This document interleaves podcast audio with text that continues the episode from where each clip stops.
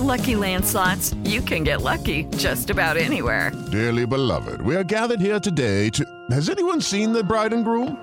Sorry, sorry, we're here. We were getting lucky in the limo and we lost track of time. No, Lucky Land Casino, with cash prizes that add up quicker than a guest registry. In that case, I pronounce you lucky. Play for free at LuckyLandSlots.com. Daily bonuses are waiting. No purchase necessary. Void were prohibited by law. 18 plus. Terms and conditions apply. See website for details. El podcast de Mariana Santiago, tu conductora de confianza. Y le damos la bienvenida con mucho gusto a la doctora dermatóloga Patti Carmona. ¿Cómo estás, Patti? Qué gusto. Hola Marianita, súper bien. Qué gusto que nos vengas a saludar. Hace mucho no venías por aquí. Sí, oye. Ya, oye ya con un súper tema, súper tema el día de hoy. Vamos a hablar sobre la resistencia a la insulina en hombres y en mujeres, porque los hombres también Sí. nos afecta. Y de qué manera, o esto qué tiene que ver con la piel, porque como acabo de decir, Patti es de dermatóloga. ¿Qué es esto? Pues platícame de la resistencia a la insulina, porque está como muy de moda el tema, ¿no? Sí, afortunadamente. Ya venimos hablando de esto hace mucho, pero ahorita sí ya todos lo voltearon a ver. Bueno, y todavía falta que lo volteen más a ver, ¿no?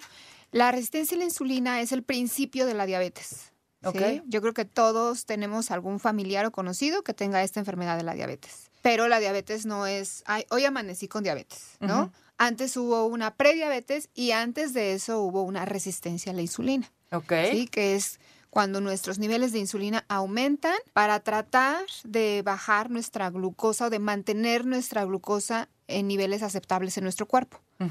Entonces, la piel juega un papel muy importante, tanto en hombres como mujeres, porque eh, es en la piel en donde se empieza a manifestar esta enfermedad.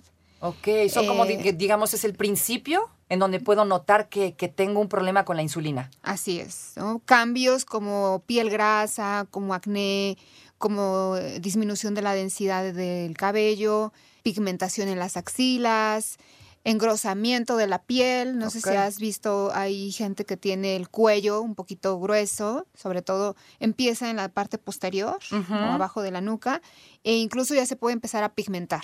¿no? Ok. Igual las axilas. En zonas como ingles, también granitos, no solamente en la cara, sino pueden haber gran- granitos en, en ingles, en glúteos, eh, que le llamamos foliculitis. ¿Qué pasa con estas personas que dicen, no, es que yo siempre he tenido el cabello así delgado, no, así es mi cabello desde siempre, es que yo siempre he tenido granitos, ¿no? O yo siempre he tenido la piel así, o yo siempre he, ¿no? Y, y a lo mejor vienen arrastrando un problema, pues, de estos. Claro, porque la resistencia a la insulina, desgraciadamente, pues tiene un factor hereditario, ¿no? Pero eh, los que tenemos resistencia a la insulina lo tenemos desde que nacimos. Ok, o sea, desde chicos podemos tener. Sí, exacto. Entonces es diferente, hay, eh, hay niveles también, ¿verdad? En resistencia a la insulina. Podemos tener desde que tenemos 10 años ya manifestaciones. ¿Sí? Ok. Hay niños que tienen 10 años y que tienen pigmentación ya en, en el cuello, ¿sí? O niñas que ya empezaron con acné. Estas niñas que menstruan a los 8 o 9 años tienen más manifestaciones. Entonces, tú le dices a la paciente que tuvo estos problemas a los 10 años, a los 20 que llega a la consulta, ¿tu cabello siempre ha sido así? Sí, siempre ha sido así. No, No significa que su cabello de naturaleza sea así, ¿no? Significa que desde que ella se acuerda, así lo tiene. Pero no por eso es algo normal o es algo eh, saludable. No es saludable. Significa que ya lleva muchos años con este problema. Ok, ¿cuáles son los factores de riesgo de padecer eh, resistencia a la insulina, Patti? Genética, que es súper importante, que tengamos un abuelo o abuela con diabetes y también nuestros papás, obviamente. Eh, la alimentación, ¿sí? Por eso es que es muy importante que a los niños, desde que son niños, no les den un exceso de azúcar. Sí, ¿no? hombre. Porque dicen, ay, no, es que eh, mi Son niña, sí, son niños, ven, ven los dulces y los quieren comer, ni modo que no se los dé, ¿no? O Exacto. sea, no quiero ser mal padre, ¿no? O sea, la verdad es que debemos de acostumbrarnos a que no son alimentos saludables, todos lo sabemos, o sea, son chatarra. Desde niños sabemos cuál es la comida chatarra, Así es. ¿no? Entonces, esa alimentación pobre en nutrientes y alta en azúcares es un factor de riesgo porque aparte, pues lo comemos desde que somos niños, ¿no? Y estas manifestaciones las tenemos ya más o menos como a los 20 años y decimos, pero ¿por qué? Y sí, llevamos- ¿por qué a mí? Sí. Exacto. Bien extrañados. Pues, ¿qué comiste de niño, no? Llevamos 20 Pura años azúcar, ajá. comiendo mal. ¿No? Así es. O los niños de 13. Exacto, que no estamos diciendo que no le des un dulce o dos, pero no todo el tiempo, ¿no? Porque el exceso de azúcar, pues ya vimos que trae un montón de problemas. Sí, Y hacer ejercicio. O sea, también muchos, pero ¿por qué estás haciendo ejercicio? ¿Qué vas a hacer? ¿O te vas a ir a la playa? O, o sea, lo ven como anormal. ¿no? Exacto, sí, sí. ¿Por qué te quieres ver bien? tú, Qué raro. Por ejemplo, tú, ¿no? Sí. Así, ¿por qué haces ejercicio todo el día? O Sí, sea, y me dicen que diario. estoy loca a veces. O sea, tenemos que normalizar, eso sí, el hacer ejercicio. Exacto. Hacer ejercicio es básico para tener una vida saludable. Entonces, el sedentarismo, que se da muchísimo, es otro factor de riesgo. Sobre todo los niños hoy día, con esto de los dispositivos, ¿no? Que no nos Sí. queremos alejar.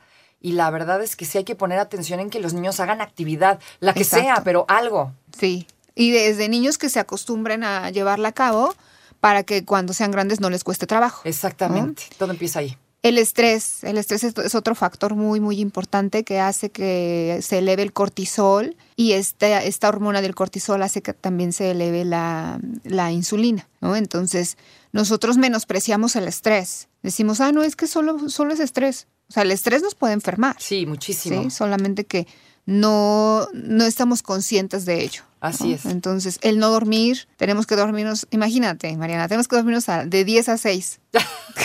Hasta nos da risa, ¿no? Sí, sí. Porque el, el modo de vida que llevamos, la rutina que llevamos, no se presta para eso, pero tenemos que, Claro. que hacerlo. O sea, es preferible que te duermas temprano, ya te levantes temprano a hacer tus cosas. A mí no sabes cómo se burlan de mí porque yo a las nueve y media ya les digo, a mí esa hora ya ni me hablen, ¿eh? Yo ya estoy dormida, a las nueve y media, bye, porque me levanto a las cinco de la mañana. Sí, exacto. Entonces, por no dormir se me empezó a caer el cabello. Digo, Sí. ustedes no están para saber el chisme, pero... pero neta, a mí la gente me critica un buen, ¿cómo? Nueve y media, estás loca. ¿Por?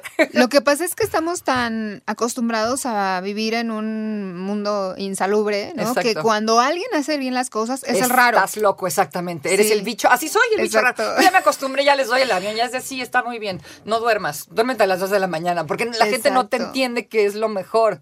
¿Qué onda? ¿Afecta por igual la resistencia a la insulina a hombres que a mujeres? Eh, yo quisiera decir que sí, pero no. Pero no. Con la pena. Mira, la, la genética es muy importante, ¿no? Entonces no, no significa que todo- todas las mujeres van a tener peores manifestaciones y todos los hombres mejores, eh, menos manifestaciones, ¿no? Ujú. Sin embargo, la resistencia a la insulina afecta nuestro centro hormonal cerebral, que es el hipotálamo. Y nosotras tenemos de diferente con los hombres algo que se llama eje hipotálamo hipófisis ovarios. ¿sí? O sea, nosotros tenemos ovarios. Nosotros la peor parte. Entonces, al tener ovarios, estos también se van a ver afectados por la resistencia a la insulina. Y de ahí se puede dar esta enfermedad que se llama síndrome de ovario poliquístico, que también hay una versión en el hombre, pero no es igual porque no, eh, no están presentes estos ovarios. Y los ovarios, al padecer esta, esta manifestación de resistencia a la insulina, también van a producir más hormonas. Y estas hor- hormonas, ¿a dónde van a ir? Pues a todo el cuerpo, incluyendo la piel. Entonces, estas manifestaciones de pigmentación en cuello, eh, de fibromas blandos, eh, acné, piel grasa, la vamos a ver también en los hombres. Nada más que sí va a ser hasta más fácil el tratamiento para ellos. Sí, yo Por los les- ovarios. Exactamente, por los ovarios. Ajá. le digo, mira, tú, tú no tienes ovarios, tú empiezas a hacer ejercicio y de verdad, yo tengo eh, pacientes que son, viene el novio y la novia y los dos tienen resistencia a la insulina y el novio sale peor. Pero al mes, el novio ya está súper controlado y la mujer no. ¿Por qué? Porque el hombre hace ejercicio y eh, rápido puede disminuir estas, estos niveles de insulina. Así es. ¿sí? Y por lo tanto, mejorar muchísimo más rápido todo este tema de la piel. Entonces, sí puede haber en ambos. En el hombre, por ejemplo, esta alopecia androgénica, Ajá. que es más eh, marcada, porque se les cae el pelo en las entradas y en la zona de la Y desde jóvenes, ¿no? Y desde jóvenes, pues ahí está, pero también es más fácil que mejoren. ¿No? Porque aparte los hombres no son tan estresados en general. No estoy, no estoy diciendo que todos, ¿no? Todo el mundo, pero vas a ver a un hombre que es más tranquilo que una Sí. mujer. O sea, eso, eso siempre yo creo que Hay más sabemos. presión, sí, de todo tipo, ¿no? En las mujeres, es la verdad. Sí. Así es este patín. Oye, ¿qué pasa si ya no me la traté? Si no le puse atención a mi resistencia a la insulina, ¿qué consecuencias puedo tener? Bueno, la más importante es la diabetes. ¿no? O sea, directamente eh, la resistencia a la insulina es una pre, pre, pre diabetes. Eh, si nosotros no, no hacemos caso, va a llegar un momento en el que nuestro páncreas ya no funcione igual y ya no produzca la cantidad necesaria de insulina. Entonces ya no es capaz esta insulina de controlar los niveles de glucosa y los niveles de glucosa se disparan. Y entonces ya se establece como tal la diabetes mellitus tipo 2. Ok. que bueno, ya trae consecuencias más graves, ¿no? Hasta eh, neuropatía, eh, retinopatía, los pacientes que ya dejan de, de ver y muchísimas otras consecuencias, ¿no? Ok. Que también tienen manifestaciones en la piel. ¿Cómo me doy cuenta? ¿Me siento mal? ¿Me mareo de que tengo resistencia a la insulina? ¿O solamente son estas que acabas de decir, ¿no? Del pelo delgado, las manchas en la piel. ¿Hay alguna otra cosa? O sea, ¿tengo manera de saber que podría tenerla? Sí, cuando terminas de comer y te sientes muy cansada, así como con, con sueño. El famosísimo mal del puerco es una manifestación de resistencia De a la verdad. insulina. Sí. Y te tiene que pasar eh, siempre. Pues que sea como lo más común en una semana, ¿no? Ok. el hecho de que ya terminaste de comer, o sea, que comiste bien y que se te antoja un postre. O sea, eso no debería de pasar. O sea, ¿no? un ante- hablas de un antojo desesperado, ¿no? Me imagino. Sí. O sea, que a la, ¿Un que a la antojo de diario? O sea, ni de vez en cuando. Sea, sí de vez en cuando que lo comas como... Bueno, yo no como postre, ¿no?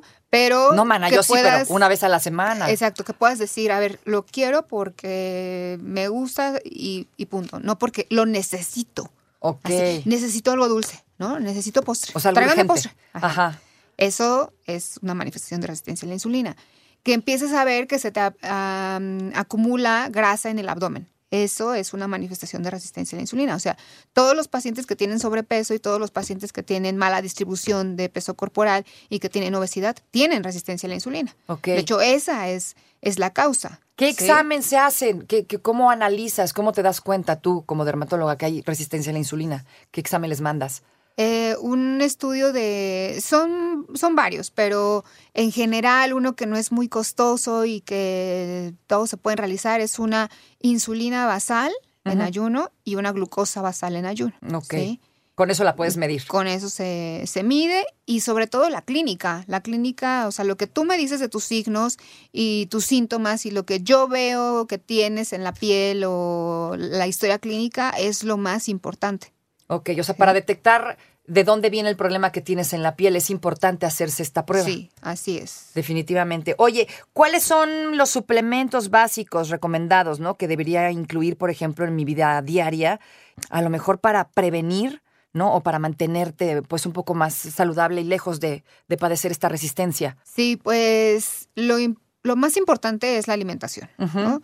Y si vamos a tomar suplementos, que sea de la mano de un médico, porque muchas veces eh, nosotros les decimos, ah, tomen vitamina D, porque pues la casi toda la población debería de estar tomando vitamina D, ¿no? Antioxidantes como el N-acetilcisteína, el resveratrol, el glutatión. ok. Sin embargo, si tú les dices a los pacientes, van y compran el que sea en donde sea. ¿no? Y a veces traen otros ingredientes. Entonces, estos que les acabo de mencionar, junto con el minoxidil, son muy, una muy buena opción. Para más consejos y, y para saber más de este, de este padecimiento y otros, ¿dónde te encontramos en redes sociales, Patti? En Instagram como arroba patri.derma y en TikTok como arroba patriciaderma.